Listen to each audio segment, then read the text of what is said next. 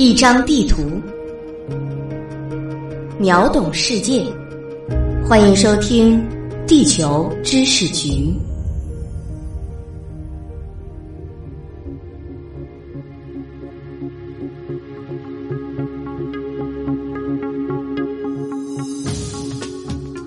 一张地图，秒懂世界。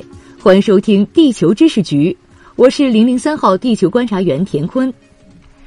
每个国家都有自己独特的文化和历史，那在我看来，食物就非常具有代表性。你可以通过食物来了解和认识一个国家。那在亚洲东部有一个三面环海、与我国隔江相望的半岛，没错，它就是朝鲜半岛。那朝鲜半岛的特色食物是什么呢？今天我们一起来看一下。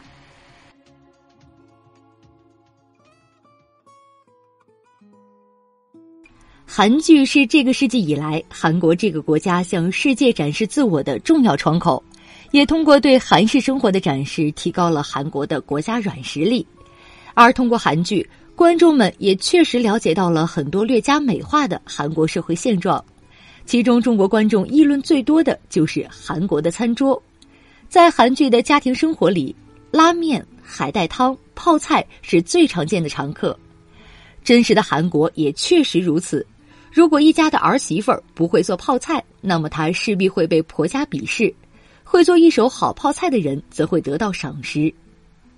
对于一种饮食文化的形成，自然因素具有决定性的作用，泡菜也亦是如此。朝鲜半岛位于亚洲东部，三面环海，只有北面与大陆相连，其南部的海洋性气候特点较为明显，而北部则向大陆性气候过渡，特点就是。一年四季分明，夏季高温多雨，而冬季受西伯利亚寒流的影响，寒冷干燥，而且历时较长。寒冷的气候导致韩国蔬菜生长的季节非常短暂。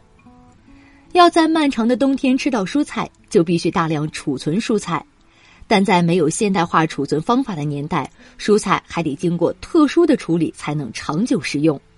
泡菜就是在这个背景下成为韩国国民食物的。韩国的泡菜文化跟中国的深厚文化有着密切的联系。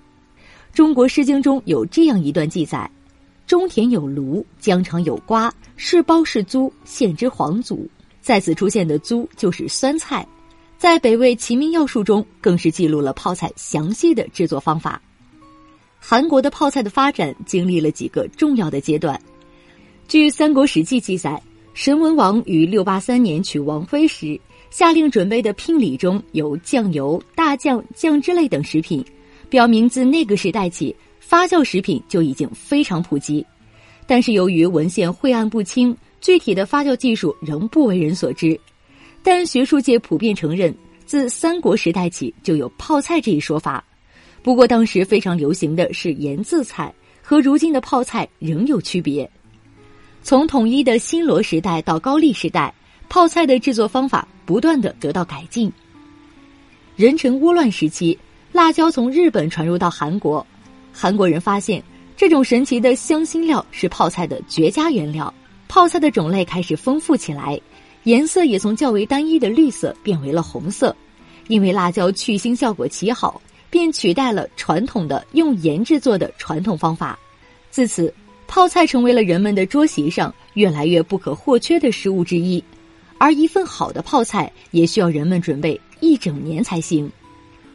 为了做好一份泡菜，韩国人从年初就要开始忙碌。三月到六月腌鱼酱汁，六月到九月准备辣椒和大蒜，十月以后做储菜，可以吃到第二年的农历二月。做储菜时还要注意气候，突然霜降或突然变冷都会促使做储菜的时间提前。最好的平均温度是四摄氏度，这样有利于萝卜、白菜的保管。做储菜时有三道工序：用盐腌渍出白菜的水分，涂抹调料和储藏发酵。如此巨大的工作量，仅靠一家人在短时间内完成是不可能的。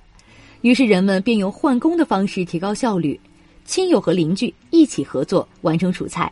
这也构成了韩国传统经济行为的一部分。这其中最关键的过程是利用盐渍白菜的空档。调制调料、清洗萝卜以及在白菜上涂抹的配料。几个人围坐在盆周围，洗好大白菜之后，放在菜板上沥干水分，然后把配料放入盆中，将生萝卜、水芹、芥菜、葱、蒜、姜、辣椒粉、鱼虾酱汁等制成的配料一层一层的涂抹到大白菜上。在这个过程中，还会用白菜的菜心包少量的泡菜，制作菜心团泡菜。最后再把调好的大白菜码放在泡菜缸中，把白菜叶盖在上面，撒点盐，以防变质。最后用大石头把白菜压实，放在合适的地方密封保存，以至发酵。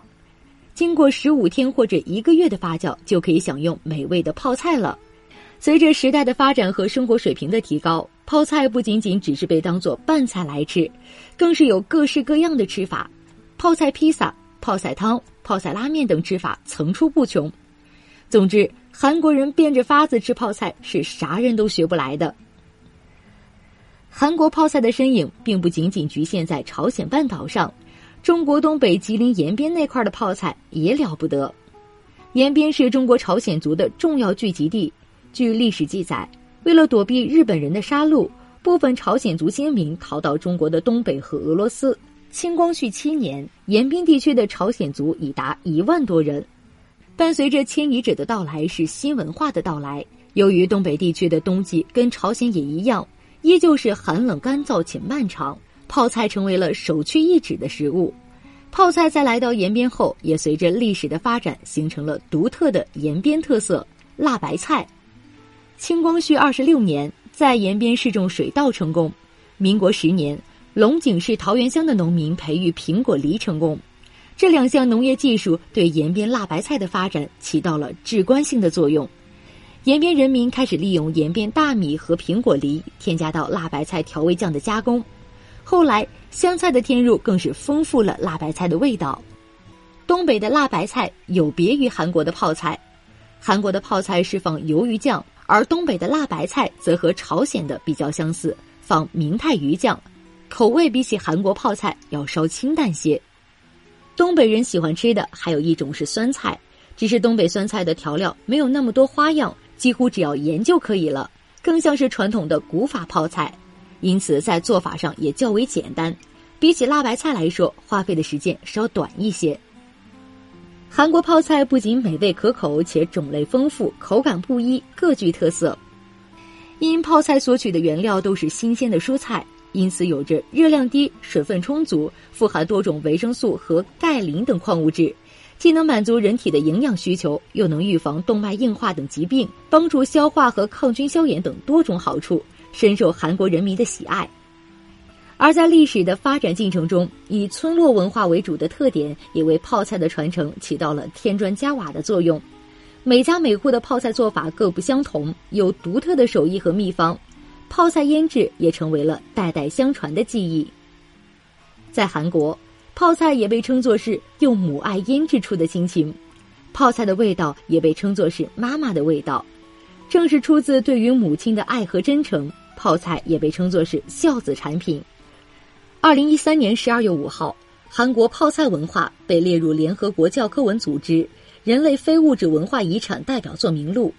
而在申遗的关键时刻。三百多个韩国人聚集在首尔，共同制作了一百多吨泡菜，打破了世界吉尼斯最多人一起制作泡菜的记录，将申遗的气氛推向了高潮。一道美食所蕴含的，并不该是简单的味道，而是背后所蕴含的人文情怀。在申遗时，韩国人将重点放在了阐释越冬泡菜背后人与人的故事。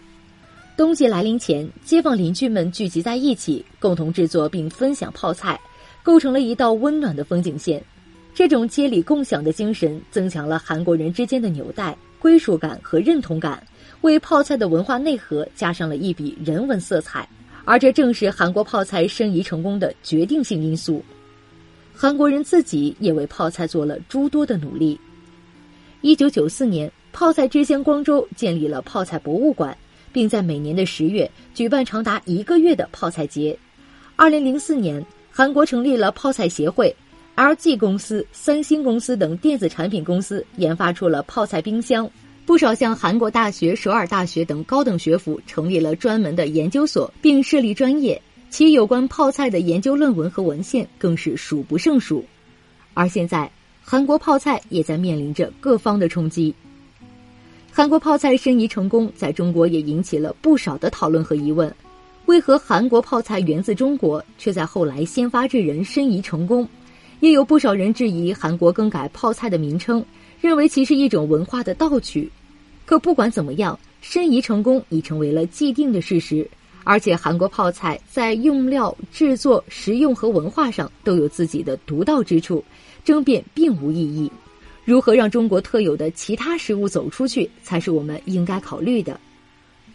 不管是对于中国文化还是世界文化，泡菜都将是一种极富借鉴性的例子。